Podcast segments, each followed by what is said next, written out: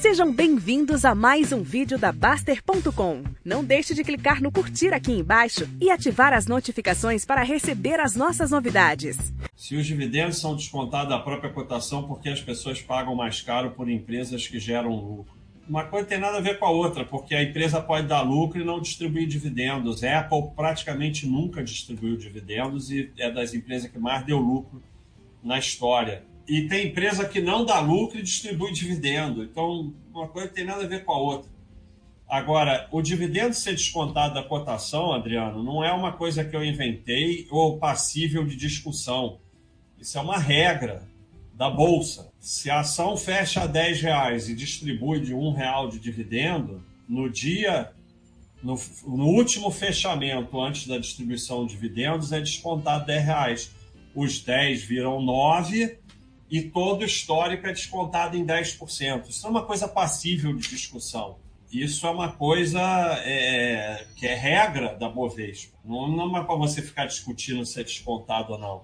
E as pessoas pagam mais caro por empresas que geram lucro, porque só adianta você ser sócio de empresa que dá lucro.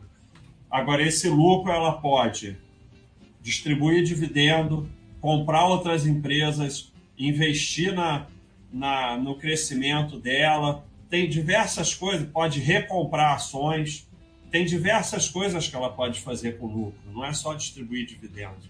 Eu acho que você precisa estudar mais o básico.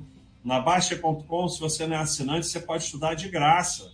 Sou novo no investimento. O que eu acho de casa de análise? Eu acho que a casa de análise é um local em que eles estão ali para ganhar o seu dinheiro e eles fazem isso muito bem. É o trabalho deles. Você dá o dinheiro para eles o teu dinheiro vira deles. É isso.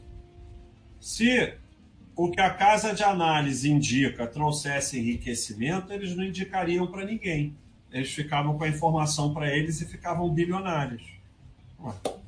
E a casa de análise trabalha junto com o corretor e tal para você girar teu patrimônio, para produzir corretagem e tudo mais. É isso.